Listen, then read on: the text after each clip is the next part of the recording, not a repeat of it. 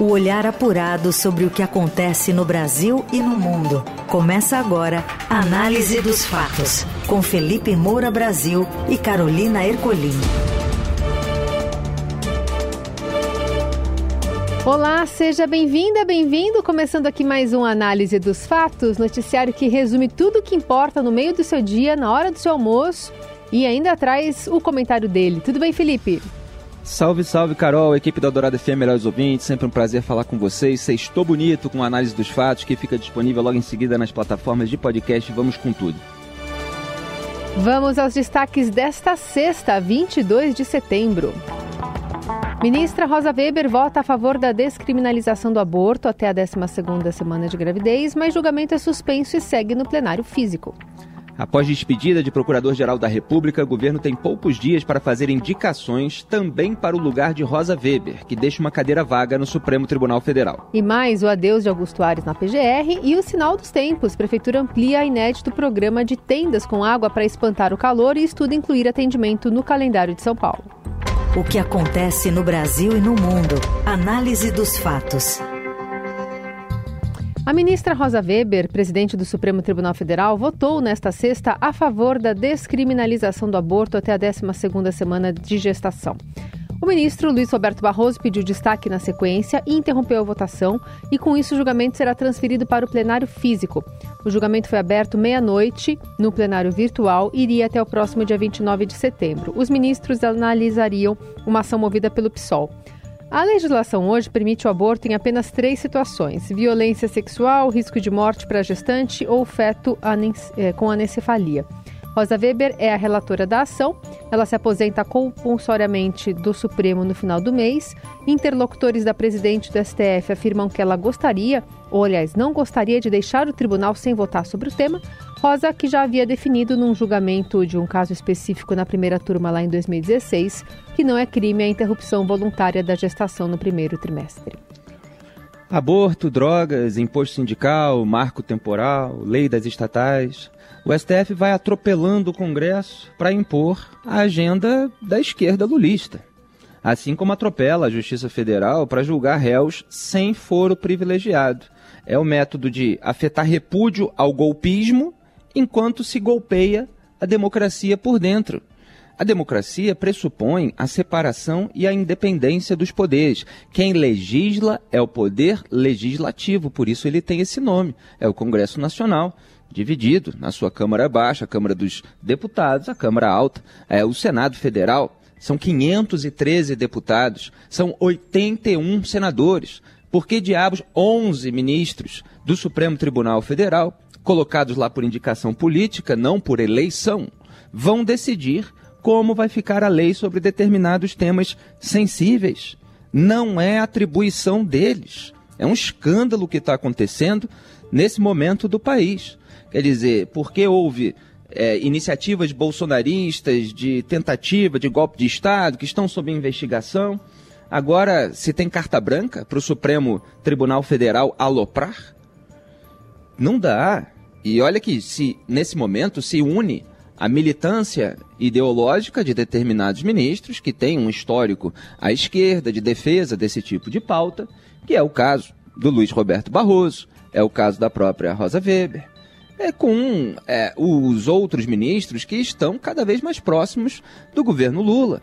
É muito curioso que ministros que têm votado vem votando conforme os interesses dessa esquerda lulista, também vem, coincidentemente, não faltam matérias na imprensa sobre isso, disputando indicações de seus próprios aliados para o TSE, para o STJ, para a PGR, para outros cargos. Quer dizer, indicações que são feitas pelo governo Lula. Tudo em nome da democracia, entre aspas. Até os petistas andam irritados aí com tantas demandas. Por exemplo, é notícia de que é, os petistas, e a gente sabe também, por fontes nos bastidores, eles estão irritados que o Gilmar Mendes quer emplacar o próximo procurador-geral da República, no lugar do Augusto Ares. O Gilmar que mudou sua posição sobre a Lava Jato ao longo do tempo, deu um monte de votos e decisões favoráveis aos interesses petistas, e agora está querendo emplacar um PGR amigo. É, então, assim, o caso do aborto, eu quem quiser, é claro que é um tema complexo, que exige uma análise minuciosa. Quem quiser um aprofundamento da questão, hoje eu compartilhei novamente no Twitter meu artigo de 2017, que era sobre essa ação. Os truques de Barroso e PSOL para legalizar o aborto. 14 de março de 2017, quando eu era colunista na Veja. É, eu analisei o, o, a, a argumentação de Luiz Roberto Barroso a respeito desse tema. E mostrei o quanto ela é vazia e o quanto ela vai omitindo informações, o quanto ela vai atropelando a, a, a legislação, a lógica e até pactos internacionais é, dos quais o Brasil é signatário. E outra coisa, o STF, claro, está contrariando a vontade popular. É, em 2010, 78% dos brasileiros eram contra a legalização do aborto. Em 2016, esse resultado se repetiu, com números do Ibope, Datafolha mostrou isso várias vezes. Há décadas que você tem uma maioria contrária. E aí o Congresso Nacional tomou uma decisão, não é uma omissão, é uma decisão de manter a legislação como está. Já há três exceções, como foi colocado aqui na abertura. Agora o Supremo acha insuficiente e quer expandir essas exceções. Ora, é muito simples. Cada ministro pode tirar a sua toga, pode concorrer numa eleição, se tornar deputado ou senador e apresentar um projeto de lei, uma proposta de emenda à Constituição, uma PEC. Isso ele pode fazer, não há problema nenhum, defende o seu ponto de vista. Com canetada, não. Na Eldorado, análise dos fatos. O Procurador-Geral da República, Augusto Aras, fez um desagravo a si próprio nesta quinta-feira no Supremo. Enquanto dezenas de indígenas aguardavam a retomada do julgamento do marco temporal definido por ser derrubado, ele fez o último discurso no plenário antes do fim do mandato. Aras deixa o cargo após quatro anos no próximo dia 26. Acusado de alinhamento sistemático ao governo Bolsonaro, o PGR disse que foi alvo de compreensões e falsas narrativas e afirmou que não entregou nada menos que sangue, suor e lágrimas enquanto esteve no cargo. Os desafios dos últimos quatro anos foram adicionalmente cercados por algumas incompreensões e falsas narrativas, dissonantes com o trabalho realizado, documentado e publicizado. Parte das incompreensões deve ser equivocada para a expectativa de o Ministério Público protagonizar ou mesmo apoiar projetos partidários. Ao Ministério Público, tal como ao Judiciário, a Constituição veda expressamente a atividade política partidária. Nossa missão não é caminhar pela direita ou pela esquerda, mas garantir, dentro da ordem jurídica, que se realize justiça, liberdade, igualdade e dignidade da pessoa humana. Na pandemia, experiência inédita de coordenação nacional e conexão interinstitucional salvou bilhares de vidas, inclusive com destinação de mais de 4 bilhões e 700 milhões de reais. Nessa frente, é incompreensível a narrativa distorcida e inverídica de alguns, um dos marcos da sua gestão foi a extinção do modelo de forças-tarefas, enterrando a Operação Lava Jato. Aras afirmou que o Ministério Público deve agir sem espetáculos midiáticos. Cabe ao presidente Lula nomear o sucessor de Aras. Os favoritos até o momento são os subprocuradores Paulo Gustavo Gonê Branco e Antônio Carlos Bigonha. Segundo o ministro das Relações Institucionais, Alexandre Padilha, não há previsão para o anúncio do próximo chefe da PGR, e isso não deve ocorrer até o dia 26, quando termina esse mandato de Aras. O Paulo Gonet é o candidato do Gilmar Mendes, é o Bigonha, né? É, é um é, é mais é querido ali por petistas, então você está tendo uma briga aí em razão dessa sucessão. É, para ver quem vai ficar com a maior influência sobre a Procuradoria-Geral da República, que é o órgão a partir do qual surgem as denúncias contra políticos, ou não surgem, né? que é exatamente o caso da gestão do Augusto Ares. Ele blindou a classe política, foi colocado lá por Jair Bolsonaro para isso, quando a família Bolsonaro ficou encalacrada com as descobertas sobre rachadinhas, né? que na verdade eram acusações de peculato é, em gabinetes. É, o Aras é, blindou todo mundo, é, contribuiu para essa frente ampla pela impunidade geral é, e, ao mesmo tempo, ele eh, foi generoso com o Bolsonaro, com o, Bolsonaro, o padrinho dele, é, nas questões é, em que é, isso ia muito além dos crimes de colarinho branco. Quer dizer, nas questões relativas à pandemia, por exemplo. E aí ele foi criticado por muita gente em razão disso. Só que os próprios parlamentares, do Senado Federal no caso, reconduziram Augusto Ares a um segundo mandato. Porque para eles é, o, a complacência do Augusto Aras com o Bolsonaro em matéria de pandemia e de golpismo era um preço módico a pagar pela blindagem que ele estava fazendo de uma maneira bem sucedida, com extinção de forças-tarefas como a Lava Jato, é, em prol de todo o sistema. É uma gestão absolutamente desastrosa do ponto de vista moral, é, mas ele está aí em campanha para fazer é, o seu sucessor, eventualmente para ser, é, para ser reconduzido a um terceiro mandato. Agora, é, fica é um pouco complicado para o Lula é, manter isso. Ele quer alguém exatamente como Aras. Ele quer um Aras para chamar de seu. É, é um, um, legado é, terrível, mas que vai ser mantido de alguma forma, porque a indicação política para um cargo dessa importância, que deveria ser exercido com independência, é a raiz desse problema. Análise dos fatos. Defensora da PEC da anistia, que é criticada por boa parte das deputadas por não prever paridade e gênero no legislativo, a presidente do PT, Gleisi Hoffmann, defendeu o fim da justiça eleitoral. Para ela, os tribunais eleitorais brasileiros aplicam penas inexequíveis que não são pedagógicas e inviabilizam os partidos. Ela também questionou os gastos com a justiça eleitoral. Trazem a visão subjetiva da equipe técnica do tribunal, que sistematicamente entra na vida dos partidos políticos, querendo dar orientação, interpretando a vontade de dirigentes. Os partidos são a base da sociedade democrática, porque a política não pode ser individual, ela tem que ter o sentido de projeto, por isso ela é coletiva através dos partidos. Não pode ter uma justiça eleitoral, que, aliás, é uma das únicas do mundo. Um dos únicos lugares do mundo é no Brasil, que tem justiça eleitoral. O que já é um absurdo e custa três vezes o que custa o financiamento de campanha para disputa eleitoral. Tem alguma coisa errada nisso. Talvez a gente devesse começar a olhar aí para ver o que, que a gente pode mudar. Presidente do Tribunal Superior Eleitoral, Alexandre de Moraes, rebateu as críticas, sem citar diretamente o nome da deputada, afirmou em nota oficial que as manifestações são errôneas e falsas e que a Justiça Eleitoral continuará a combater aqueles que são contrários aos ideais constitucionais e as forças que não acreditam no Estado Democrático de Direito.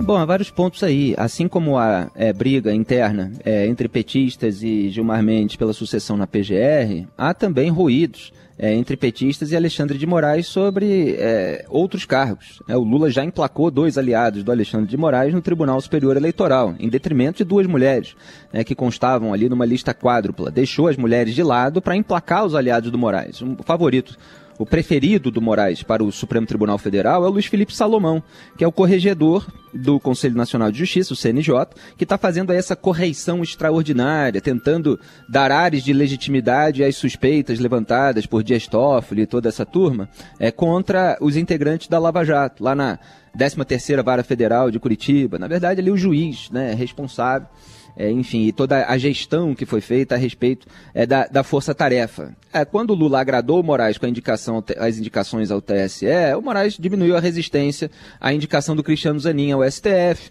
já afaga aí o Flávio Dino, que deve ser o próximo indicado ao Supremo para a vaga da, da Rosa Weber. É, então, me parece que a Gleisi está com ruídos aí, só que ela escolheu o, o, pior caminho possível, né? Ela atacou a justiça eleitoral, uma instituição. Se fosse bolsonarista, teria sido incluída no inquérito dos atos antidemocráticos mas é do governo Lula, né? Tem passe livre para falar esse tipo de barbaridade. E ela fala no contexto da PEC de anistia, que une petistas e bolsonaristas em prol é, de você é, é, anistiar os partidos políticos é, de multas que chegam a 23 bilhões de reais. Então, o que a Glaze se incomoda é quando é, a justiça eleitoral é, o que tem sido raro, ela expõe as falcatruas, ela expõe é, a, a, sujeira, ela expõe o uso indevido é, da máquina pública, ela expõe irregularidade nas prestações de contas, né? como é o caso é, que levou a essa anistia aí por parte do Congresso Nacional, que é um dos maiores escândalos, um dos maiores vexames de todos os tempos. Quando os políticos são flagrados fazendo alguma coisa errada, eles acabam legislando em causa própria e, eventualmente, atacam as instituições. O petismo não é diferente é, do bolsonarismo nesse ponto. É que as instituições estão mais instrumentalizadas pela esquerda lulista, então eles reclamam menos. Você ouve Análise dos Fatos, com Felipe Moura Brasil e Carolina Ercolim. Seguimos por aqui com a análise dos fatos para falar sobre esse calorão. A Prefeitura de São Paulo vai ampliar a operação Altas Temperaturas até o final da próxima semana e estuda incluir o modelo de atendimento à população vulnerável com distribuição de água e frutas no calendário anual da cidade. O programa piloto instala tendas em diversos pontos da capital, oferece atendimento médico com ambulâncias e reforça o convencimento das pessoas a procurarem a rede de acolhimento, onde poderão se abrigar do sol e se hidratar. O secretário Municipal de Assistência e Desenvolvimento Social Carlos Bezerra classifica o início do programa a partir da onda de calor sobre São Paulo como um sinal dos tempos. Ano passado, nesse período, nós estávamos prorrogando a operação Baixas Temperaturas, que se estendeu até novembro.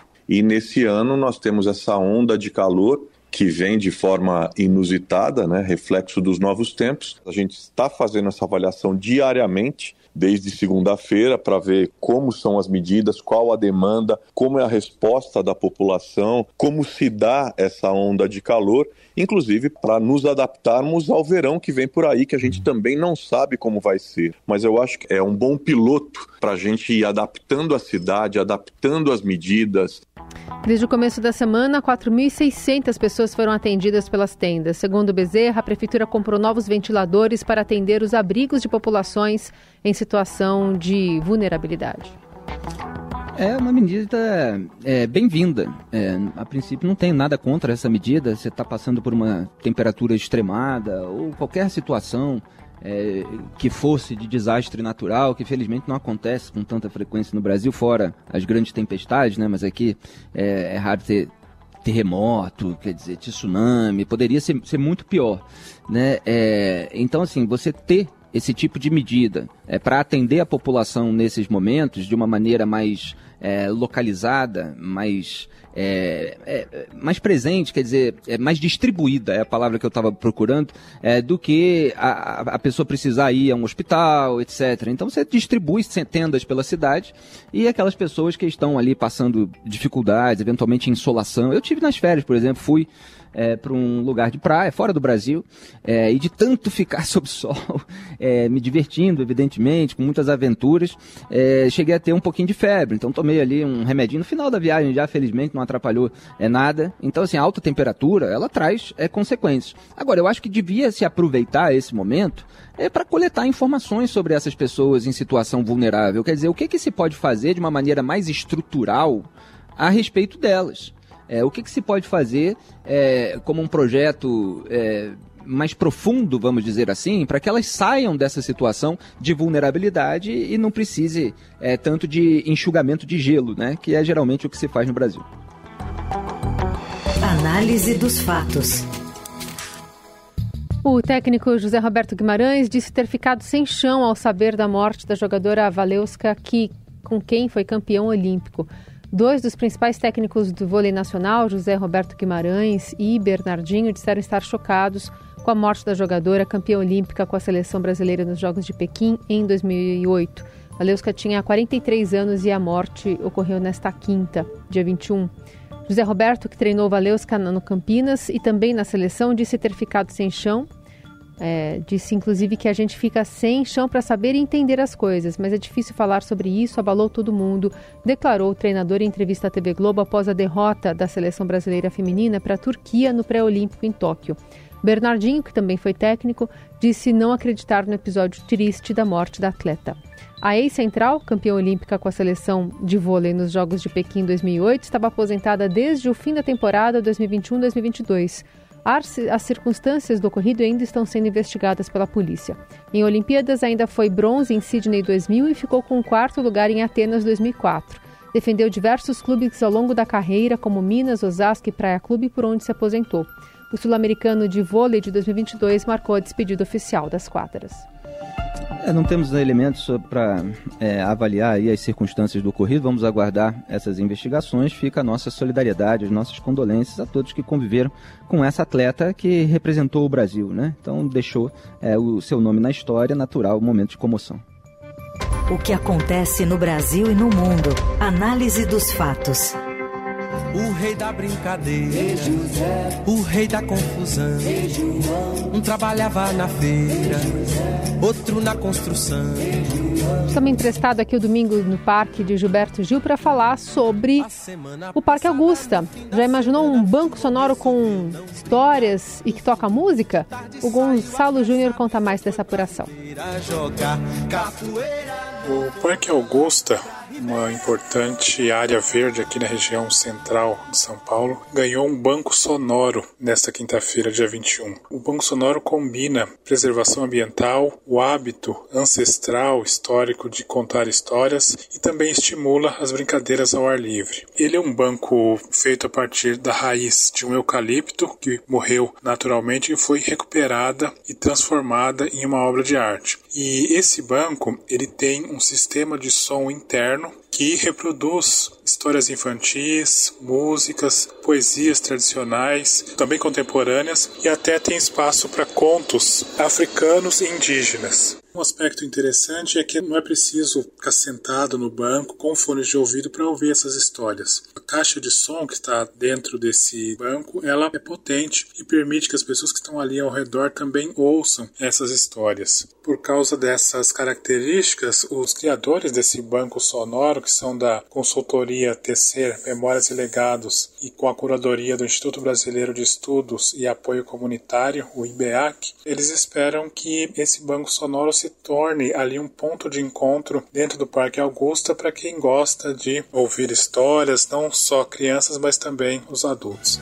O José, como sempre, no fim da semana, guardou a barraca. Acho ótimo, né? Tô vendo aqui a, a imagem, né? É de crianças ali trepando numa árvore, é, que é, tem ali vários galhos, é, que faz parte aí de toda essa escultura, com um som que vem é, de dentro, então elas podem usufruir a, a natureza e, e, um histórico das artes nacionais, aí como a gente está vendo, desses artistas. E essa mistura de natureza é, com, com literatura, com música, é fundamental para a formação das pessoas. Então acho um projeto muito bacana. Juliane e o amigo João. E assim a gente vai encerrando mais uma semana, agradecendo muito a sua companhia aqui no Análise dos Fatos, que tem sempre aqui Carlos Amaral na mesa de som e Moacir Biasi nos trabalhos técnicos.